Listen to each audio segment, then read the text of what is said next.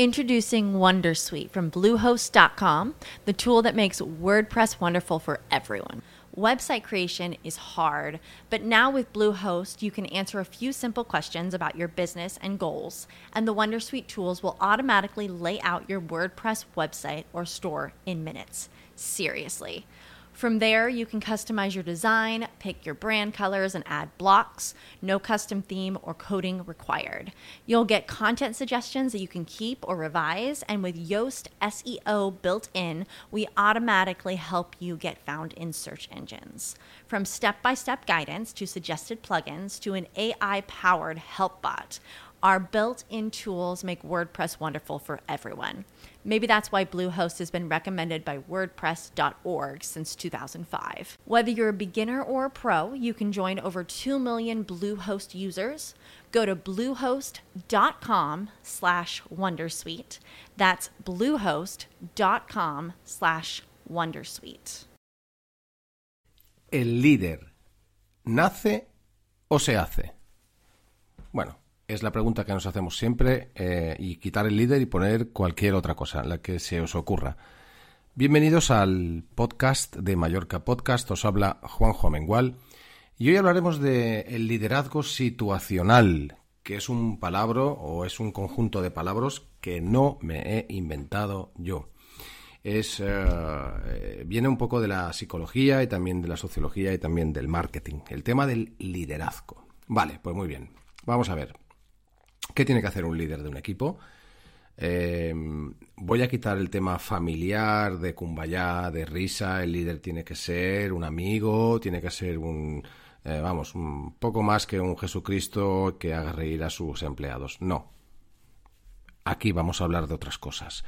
Hablamos de qué tiene que hacer un líder de un equipo de ventas, de un director comercial, o qué tiene que hacer un líder de... Mm, de un equipo al final.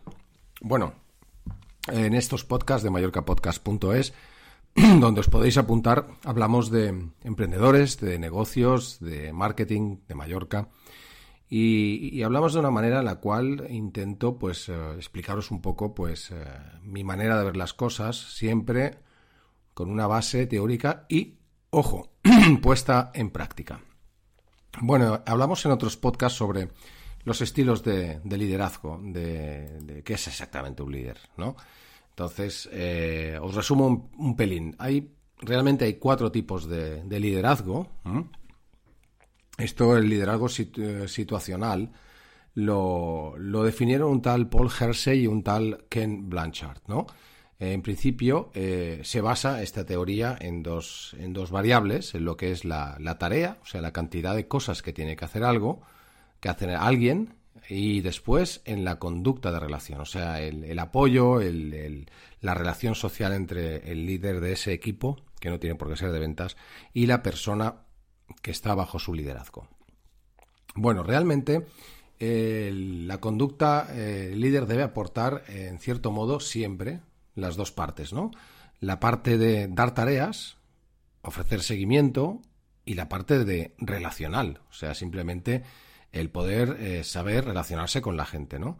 Eh, según este, este estilo de liderazgo situacional, hay cuatro tipos de líderes. Uno es el autoritario, ya os lo podéis imaginar, el que, el que basa la autoridad en que es superior y punto pelota, en que hay que obedecerle porque sí, en que eh, hay que es un tío enérgico, una tía enérgica, con firmeza, eh, disciplina. Eh, en principio habla de una manera muy ustedes harán, o sea, simplemente lo que les dice a la gente es tú haz esto, punto. Ni discusión, ni democracia, ni leches. Es el líder autoritario el que no, vamos a juzgar si este funciona o no funciona, simplemente estamos hablando de lo que es eh, los estilos de liderazgo que, que comentaban por Hersey y Ken Blanchard. ¿no?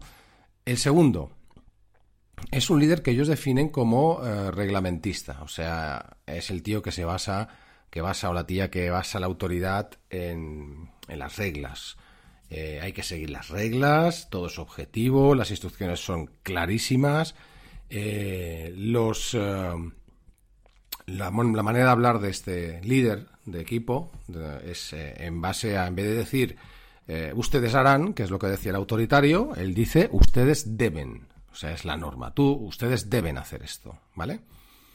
El tercer tipo de líder, en esos estilos de liderazgo definidos, es el persuasivo, es aquel que, bueno, a mí me gusta mucho este tipo de líder, vende ideas, influye en el personal, eh, negocia, es un tío con confianza, un tío que agradece si se ha hecho un buen trabajo, un tío flexible, una persona que, que, bueno, que realmente actúa de una manera positiva eh, cuando eh, están influenciados de forma persuasiva, ¿no? es el típico que dice ustedes pueden. Fijaros que marca también la diferencia, marca el, el, el, ustedes, ¿eh? sigue hablando de ustedes. Él, él, es como si estuviera aparte, ¿no? O sea, tenemos el, como veis, va de más autoritario a menos autoritario. Los sistemas, los, las maneras de liderar un equipo, ¿no? El más autoritario dice ustedes harán, el reglamentista dice ustedes deben hacer, y el persuasivo ustedes pueden. Ya el tío ya está un poco motivando y todo. Muy bien. Y en cuarto lugar está lo que ellos denominan el líder del grupo es una persona que basa su autoridad en la aceptación del grupo, o en la aceptación de los individuos, y eh, lo que demanda, básicamente, es eh, iniciativa y cooperación a la gente del grupo. Así como el autoritario lo que demandaba de, los subordinados es obedéceme, punto, pelota, eh, al reglamentista, oye, tú tienes que seguir las reglas, y el persuasivo es el que da confianza y da las gracias, este no, este pide al, pide al subordinado que, que coopere, que tenga iniciativa. Oye, invéntame, eh, equivócate. Yo siempre digo aquello de, o decía aquello de equipo, eh, vale más una, equivocación que una duda y vale más pedir perdón que pedir permiso. Porque si coartas a tu equipo y les asustas a hacer cosas, no hay nada peor que eso. Vas a tener un equipo que no cree nunca nada. Y cuando digo cree, hablo de crear, no de creer. Eh, para crear hay que dar rienda suelta y si el equipo se equivoca, si la gente se equivoca, hay que decirles ánimo a por otra. Hemos aprendido de esto, para adelante. Eh, el líder del grupo, el, estilo de liderazgo de líder, es una persona que tiene como exigencia, eh, pues que requiere la opinión de los demás, la busca, aprovecha las motivaciones y además las iniciativas de, de los demás. los subordinados, en cierto modo, acaban interesándose por el trabajo e incluso influyen en el mismo, en los cambios, puesto que, la manera de hablar del, líder de grupo auténtico es nosotros podemos, ¿no? Eh, oye, nosotros podemos, somos un equipo, ¿no? En cierto modo, no es que haya un estilo mejor que otro, ¿no? Eh, realmente eh, el líder autoritario en algún momento tiene que darse, el reglamentista en otro momento tiene que darse, el persuasivo en otro y el líder de grupo el que ahora está muy de moda, que venga, vamos a cenar y a comer, tiene que aparecer, pero no siempre. Hay que tener muy claro que no hay un, estilo que, que, esté por encima de los demás y que siempre usando ese estilo vayamos a poder liderar un equipo. Depende de la situación, francamente es así, ¿no? Y depende también de la madurez de las personas, porque no es lo mismo, cuanto más maduro es el individuo, pues menos dirección necesita, menos relación quizás, ¿no? Pero cuando viene un una persona que tiene poca madurez, pues a lo mejor necesita pues más dirección y más y menos relación. Oye, eh, tú haces esto, punto. ¿Y cómo determinar el nivel de la madurez del subordinado? Buena pregunta, buena pregunta. Bueno, básicamente eh, saber si el subordinado el miembro de ese equipo, pues si tiene experiencia, si tiene conocimientos, si, si ha demostrado la capacidad para resolver problemas, eh, si es una persona que requiere mucha dirección porque, bueno, pues tiene una, una forma de ser pues un poco de inercia, si tiene capacidad para asumir responsabilidades o no, si etcétera, etcétera. Bueno, yo creo que es más psicología que nada, ¿no? En principio es también la voluntad que tenga esa persona y que esté motivado, que sea constante, etcétera, etcétera. Realmente, según el diagnóstico que hagamos de nuestro equipo, si son personas eh, maduras o no son personas maduras, podemos llegar a, a, enfocar la manera de liderar ese equipo y esa persona eh, con, con, un modelo concreto de, dirección. O sea, eh, dicho de otra manera, y me estoy adelantando a lo que voy a hablar, es que si tú tienes una persona que es madura, que lleva muchos años, que sabe que es un experto, eh, no le puedes estar diciendo dónde has estado, qué has hecho, ven que yo te voy a explicar. No, porque eso es contraproducente. Ese tipo de personas, pues tienes que aplicarle, eh, de los cuatro líderes que hemos hablado, pues el dejarle hacer y el, oye, escucharle y que se vea un poquito arropado y parte del equipo porque no tienes que enseñarle nada realmente a esa persona, ¿no? Y al contrario, si esa persona del equipo es totalmente joven, eh, no tiene ni idea de qué hacer, de cómo empezar, eh, no tiene prácticamente no tiene experiencia, pues oye, requiere, y además lo agradecerá, que le digamos las pautas que tiene que seguir. Oye, tú haces esto, esto, esto cada día y verás cómo acabará saliendo, ¿no? Y la relación, pues quizás es, es, es eh, más cercana, ¿no? Para que se sienta arropado. Es un poco psicología al final, ¿no? Pero lo cierto es que no podemos tratar a todos que eso es un gran error, a todos eh, de, la misma manera. Y cuando digo esto, digo a título individual. Acordaros que en otros podcasts hablábamos de dirigir equipos y la dirección de equipos tiene dos vertientes. Digamos que eres un Jekyll y un Hyde. Cuando eres Mr. Jekyll estás con el equipo y todos somos un equipo y, y, hablamos en general, felicitamos en público y luego cuando eres uno a uno, por separado, tienes que aplicar la manera de liderar a esa persona según lo que convenga y eso sí, si tienes que decirle que lo ha hecho mal, se lo tienes que decir a la cara y muy claramente cómo, y cómo, cómo afrontar ese error y volver a hacerlo todo como, como toca. ¿no? En principio, esas maneras de liderar son, vienen de ese libro que os aconsejo, del cual yo he sacado este breve resumen y que mezclo además con, con, con mis propias experiencias. En principio hay que hacer ese diagnóstico y es un poco una fotografía de estilos de dirección, ¿no? Porque al final las tareas de jefe no dejan de ser las mismas para todos, ¿no? Planificar, gestionar, eh, usar herramientas de análisis, eh, qué se ha hecho, qué no se ha hecho, el seguir el plan de acción, dirigir al equipo. Hablamos en otro podcast de que hay que reunirse con el equipo periódicamente y con cada uno de los miembros del equipo, pues también periódicamente. Seguir la actividad en el caso de que, sea un, que seas un director o directora de un equipo pues, de ventas, por ejemplo, pues oye, qué se ha hecho eh, enfocado a objetivos por parte del equipo y cada uno de los que están en ese equipo, ¿no? Pero bueno, seguimos hablando de lo que es el liderazgo situacional y teníamos claro que imaginaros una matriz en la cual, pues, eh, en una en una parte está la conducta, o sea, la cantidad de dirección o la cantidad de apoyo socioemocional, dicho de alguna manera, el comportamiento que, que le vamos a pedir a esa persona y en otra columna tenemos un poco eh, lo que es el comportamiento directivo escaso o elevado. Entonces, si el comportamiento de apoyo de esa persona es escaso y nosotros eh, queremos elevar el apoyo, el comportamiento directivo sobre él, pues habrá que estar eh, encima de esa persona, mucha tarea, escasa relación, ¿no? Oye, tú eres un tío que sabes mucho, por lo cual el líder debe aportar eh, ambas, tanto el apoyo como el control, eh, dependiendo de la madurez de cada uno de los individuos. Me, voy a explicar porque los términos los estoy leyendo literalmente y son términos que son difíciles de explicar de, esta manera. ¿no?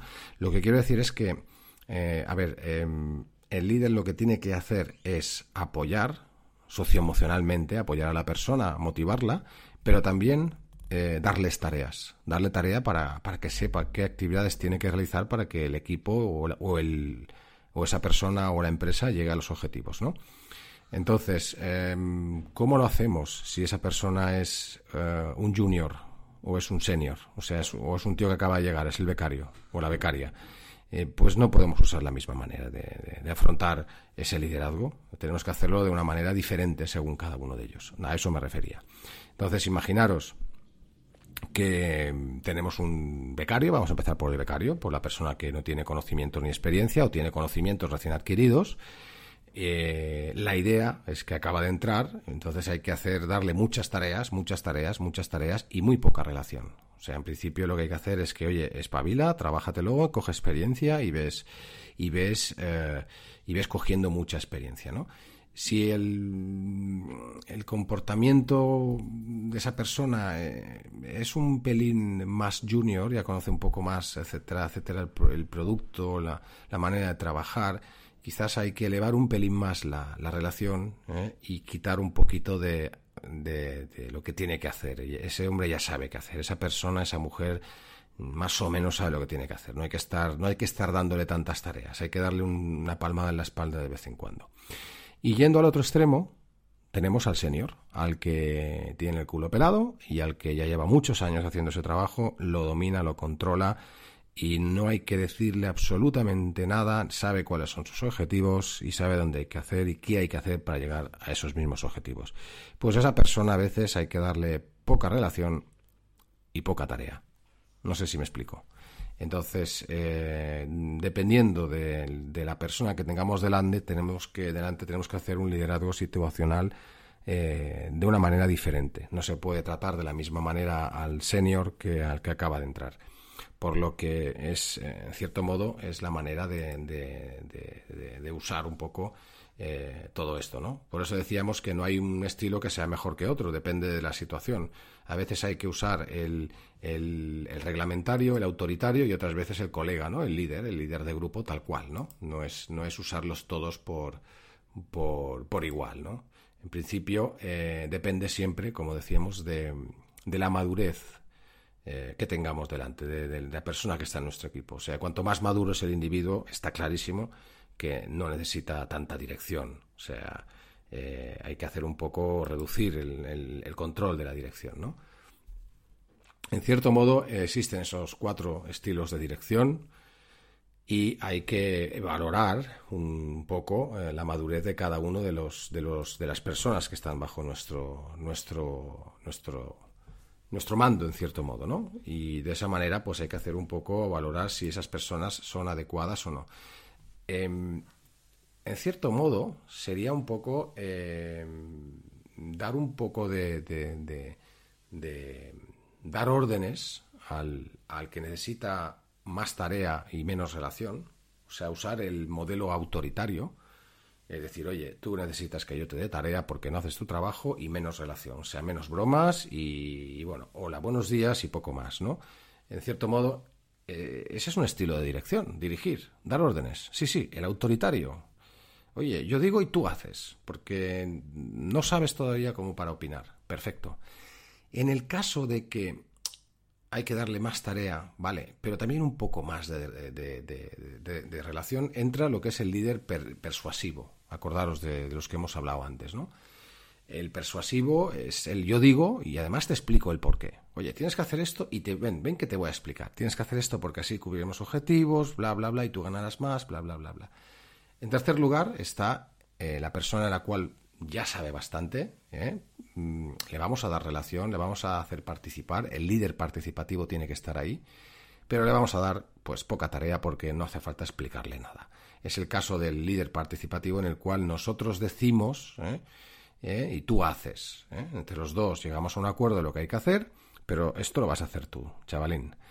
Y luego está, pues oye, eh, cuando ya no queda otro, es el delegativo, el, el, que te doy el objetivo y ya nos veremos tú. poca relación y poca tarea porque es que este tío sabe un huevo o esta tía y no hace falta que le explique lo que tiene que hacer cada día, dónde tiene que hacerlo, cómo cerrar una venta o cómo cerrar un acuerdo o cómo llevar a cabo un proyecto te doy el objetivo y ya nos veremos. Yo solía decir en muchos casos cuando llevaba eh, cuando dirigía equipos que a mí me, viene muy bien que se cubra el objetivo y luego a la playa. Yo, el tío que calienta la silla y no cubre el objetivo no, no sirve para nada, ¿no? Y existen esos dos perfiles, ¿eh? Había el típico que estaba ocho horas sentado delante del ordenador, parecía que trabajaba un huevo, y, incluso tal, y luego miré los resultados y era el que menos resultados daba. Y luego estaba el que aparecía de vez en cuando, como la película aquella, el café olé, que venía siempre herido, ¿eh? y aparecía de vez en cuando y decía, ¿y este qué hace? ¿Dónde va? Y no sé qué, pero el tío hacía el 200% de sus objetivos. Bueno, pues de eso se trata, aplicar eh, un estilo de liderazgo según eh, la madurez psicológica o profesional de esa persona. En cierto modo, ¿cómo se consigue? En el uno a uno, eh, en la persona que tienes delante de ese equipo es detectar un poco en principio, y esto ya es un poco de coaching comercial, detectar las áreas de mejora. ¿eh? oye, ¿cómo, ¿cómo, crees que, puedes mejorar las, eh, tu gestión, tu labor, tus cierres, tu, lo que sea? ¿no? eso es detectar el área de mejora. Luego aceptar un poco que cuando dice, pues, oye, yo creo que esto lo haría así, así, así, aceptar un poco esa mejora o necesidad, decir, oye, me estás diciendo que que lo que está diciendo es eso, que haciendo esas más visitas o cubriendo esa zona o, planteando otro tipo de paquetización de producto venderías más. Eh, tercer sitio, tercer, eh, tercer punto es proponer la solución. ¿Cómo lo podemos hacer? Y aceptar la solución que, propongamos entre ambos. ¿no? Para eso, pues, oye, a algunos hay que detectar áreas de mejora, a otros hay que aceptar la mejora y a otros hay que hacer de todo. Y a otros que no hay que preguntarles nada, dependen de la madurez, dependen de la madurez de la persona, ¿no? a los em, nuevos, en cierto modo, hay que hacer un seguimiento personal diario. A los un poco más eh, maduros, eh, semanal.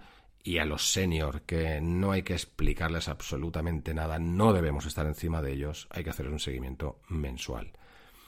En principio, eh, a cada uno, según, según cada uno, vamos a aplicar un tipo de liderazgo totalmente diferente.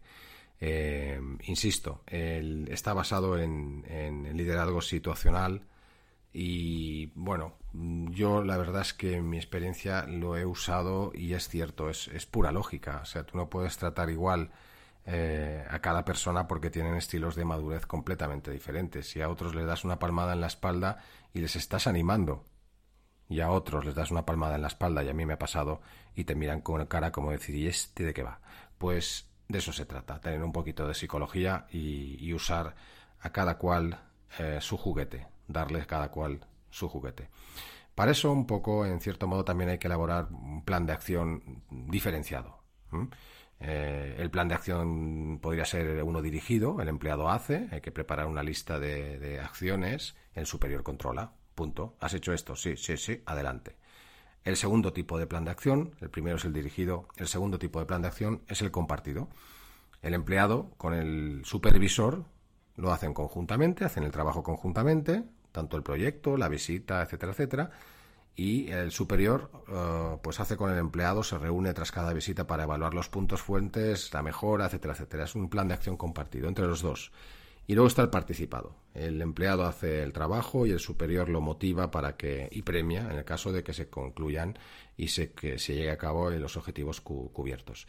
Bueno, pues espero que mm, con este tipo de, liderazgo para cada cual diferenciado eh, podáis un poco, en cierto modo, eh, ser capaces de dirigir en un presente o en un futuro un equipo a vuestra, a vuestra disposición para ah, liderar eh, situacionalmente, como dice ese magnífico libro, el, equipo que queremos eh, llevar hacia adelante para conseguir nuestros objetivos.